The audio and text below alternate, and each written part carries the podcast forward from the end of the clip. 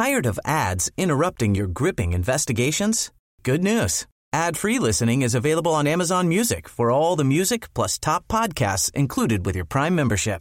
Ads shouldn't be the scariest thing about true crime. Start listening by downloading the Amazon Music app for free or go to amazon.com slash true crime ad free. That's amazon.com slash true crime ad free to catch up on the latest episodes without the ads.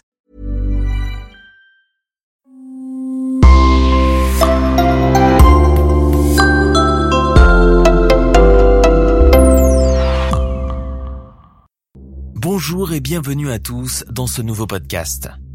Avant de commencer, nous aimerions prendre une minute pour remercier les trois personnes qui nous soutiennent sur Patreon, Christophe, Jenny et Tonton Bernard. Votre soutien nous aide énormément. Si vous souhaitez vous aussi vous impliquer un peu plus dans la réalisation de ce podcast, rendez-vous sur patreon.com slash le coin du crime. Merci. Et on commence.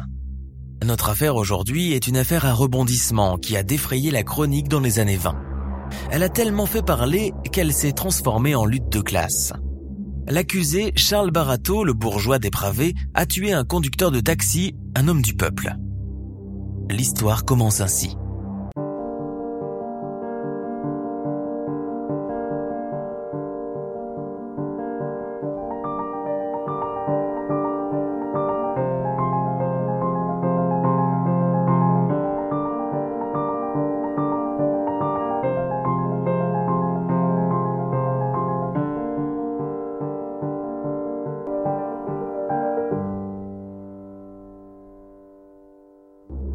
Le 15 janvier 1928, quelques lignes sont publiées dans le journal Le Populaire du Centre et disent qu'un chauffeur de taxi a disparu de son domicile dans des circonstances assez mystérieuses.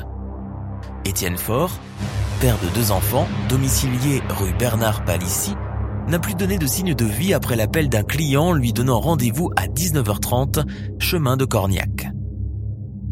Le taxi est retrouvé le lundi suivant, près d'Argenton-sur-Creuse. Des témoins ont aperçu à proximité un mystérieux jeune homme partant précipitamment pour appeler les secours. Interrogée, Madame Faure, la femme du chauffeur de taxi disparu, évoque spontanément un certain Charles Barato, que son mari conduisait régulièrement à Brive, Poitiers ou Périgueux, et qu'il avait encore rencontré quelques minutes avant le mystérieux appel téléphonique. Il s'agit d'un fils de bonne famille, bien sous tout rapport on convoque ce Charles Barato, un jeune industriel de la porcelaine de Limoges, propre sur lui, toujours tiré à quatre épingles et au-dessus de tout soupçon. Il nie être mêlé à cette disparition. Le commissaire lui demande quand a été la dernière fois où il a vu Fort. Alors, Charles Barato explique que ce jour-là, il était tombé en panne au moment de conclure une vente avec deux marchands de biens. Il aurait simplement aperçu Fort et son taxi près de Taillac et serait rentré à Limoges avec lui. Le commissaire trouve que ces explications sont confuses et contradictoires et que Charles Barato donne l'impression de cacher quelque chose. On va chercher les deux marchands de biens, Roux et Lascaux, et on les interroge à leur tour. Les deux marchands tiennent un tout autre discours, bien différent de celui de Charles Barato. D'après les deux marchands, Charles Barato, qu'ils connaissent comme négociateur et intermédiaire d'affaires, devait passer les prendre pour les conduire chez un riche propriétaire du Dora qui souhaitait vendre des terres. Charles Barato ce jour-là arrive en conduisant un taxi très tôt le matin pour les emmener voir le terrain. Il leur explique que sa voiture est tombée en panne pas loin de là. Roux et Lascaux sont surpris de le voir au volant d'un taxi mais ne posent pas plus de questions. Charles Barato les fait monter avec lui et les emmène jusque devant sa voiture effectivement en panne en pleine route. Il tente de la dépanner devant eux, mais rien à faire. Il se remet au volant du taxi et va jusqu'à l'endroit où il devait retrouver un ami à lui, celui qui devait leur présenter le vendeur du terrain. Cet ami n'étant pas au rendez-vous, il rebrousse chemin et rentre tous à Limoges.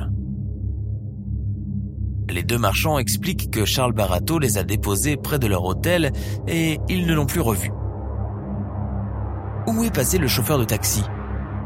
Pourquoi Charles Barato était en possession de sa voiture au moment de sa disparition? Et pourquoi est-ce qu'il ment? Questionné, ce dernier ne donne aucune réponse cohérente. Il devient vite suspect et le commissaire est désormais persuadé qu'il est derrière la disparition mystérieuse du chauffeur de taxi, Fort.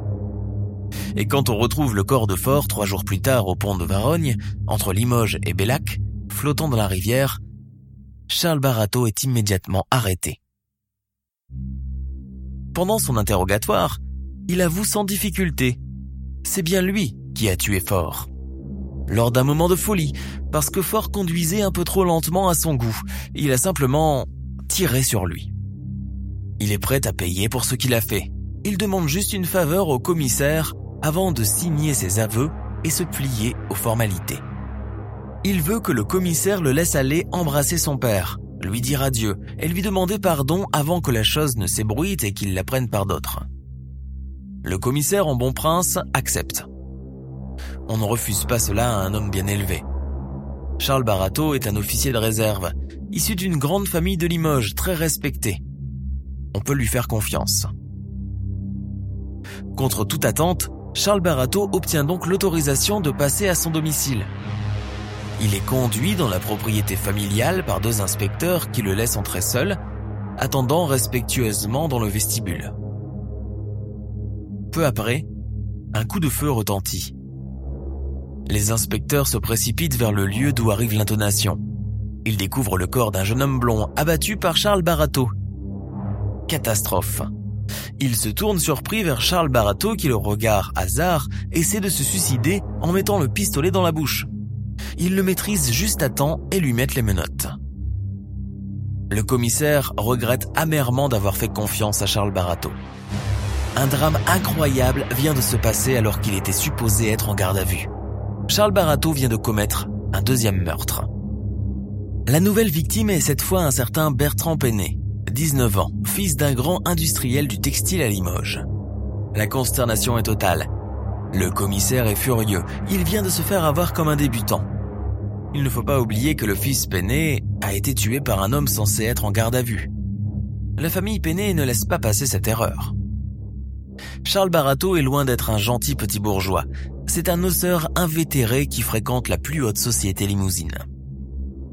Le commissaire, menant les investigations nécessaires, découvre que cet homme mène plusieurs vies et multiplie les plaisirs coupables. C'est un cocaïnomane, un héroïnomane, un homosexuel et un adepte de la sexualité de groupe. Et il fréquentait assidûment le jeune Bertrand Penet dont il était l'amant. Tous les deux fréquentaient un monde de jouisseurs et de noceurs de la bourgeoisie de Limoges, et tout ce petit monde se retrouvait régulièrement dans un petit château que possède la famille Penet, le Bon Abri. Des hommes et des femmes se retrouvaient dans le château le soir devant la cheminée pour participer à des soirées spéciales. Et qui emmène tout ce beau monde là-bas en toute discrétion? Eh ben, Étienne Fort, le chauffeur de taxi, qui savait tout. Est-ce que c'est pour cela qu'on l'a tué? Est-ce qu'on l'a tué au château? Est-ce Bertrand Penet qui l'a tué? Bien des questions restent sans réponse. Charles Barato est ramené en prison. Le soir même, il écrit une lettre au juge où il se rétracte. Il nie désormais énergiquement avoir tué Étienne Fort, le chauffeur de taxi. Se voyant accusé et se rendant compte qu'il était sérieusement acculé, puisqu'il était la dernière personne aperçue en compagnie du chauffeur de taxi, il a perdu la tête et a voulu épargner le scandale à sa famille. Il a décidé, en commun accord avec Bertrand, de se donner tous les deux la mort. Le juge n'en croit pas un mot et l'inculpe de double meurtre, celui d'Étienne Faure et celui de Bertrand Penet. Dès lors, l'affaire Barato va prendre un véritable tournant la justice vient de lever le voile sur les agissements scandaleux de la jeunesse dorée de Limoges. La presse s'en donne à cœur joie. Elle se déchaîne sur le beau Charlet, mais aussi sur toute la classe bourgeoise. Ce jeune officier, grand sportif, beau parti, avec qui toutes les jeunes filles de bonne famille de la région espéraient se marier un jour, n'est pas du tout ce que l'on pense. C'est un vulgaire joueur, opiomane et crime terrible pour l'époque, un pédéraste qui conspire pour voler de l'argent. On a vite brossé l'histoire de cette affaire scabreuse. Charles Barato, endetté par le jeu, a besoin d'argent. Aidé de son complice Bertrand Penet, il combine une affaire.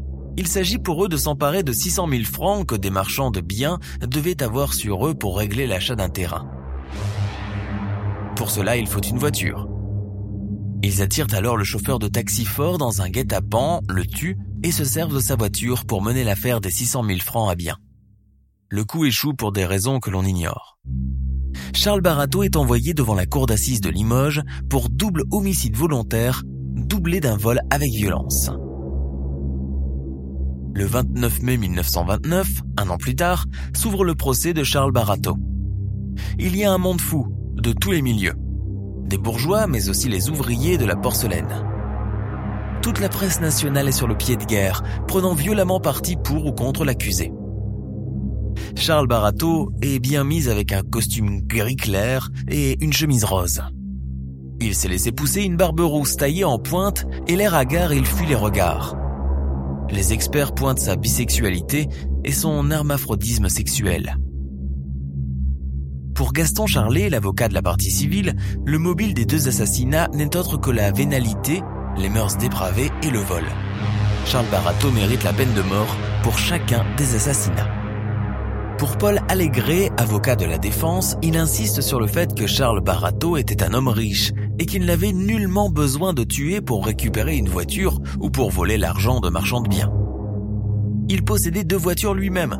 Pourquoi irait-il en voler une? Il n'y a aucun mobile pour cet assassinat. Il ne peut pas avoir tué Monsieur Fort. Et comme c'est un bon gentleman, il n'a pas voulu dire la vérité et donner le nom du véritable tueur. Pour le meurtre de Bertrand Perret, Paul Allégret plaide le crime passionnel, l'accusé a agi par jalousie. L'affrontement entre les deux avocats de la partie civile et de la défense est très virulent.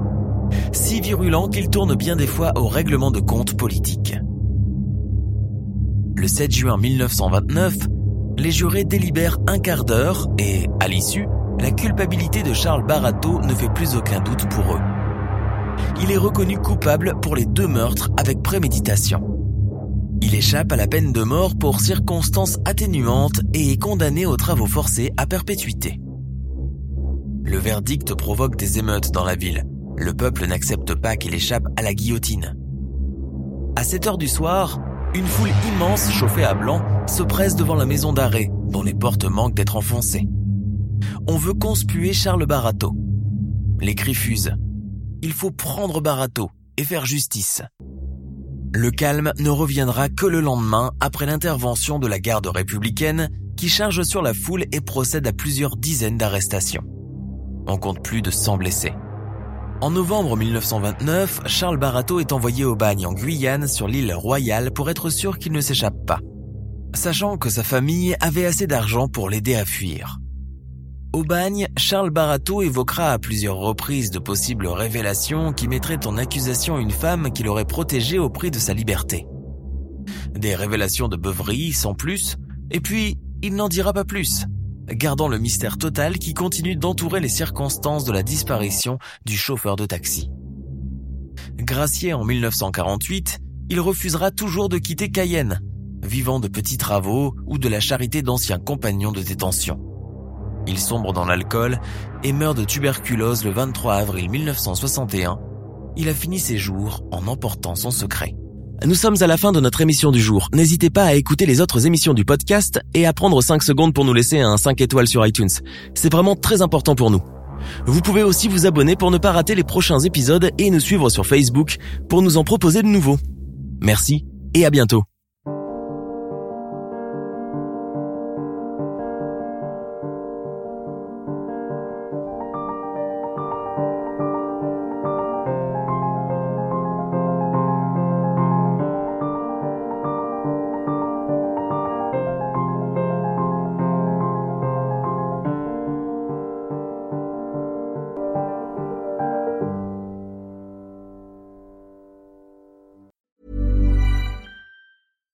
Hi, I'm Daniel, founder of Pretty Litter. Cats and cat owners deserve better than any old fashioned litter. That's why I teamed up with scientists and veterinarians to create Pretty Litter. Its innovative crystal formula has superior odor control and weighs up to 80% less than clay litter. Pretty Litter even monitors health by changing colors to help detect early signs of potential illness. It's the world's smartest kitty litter.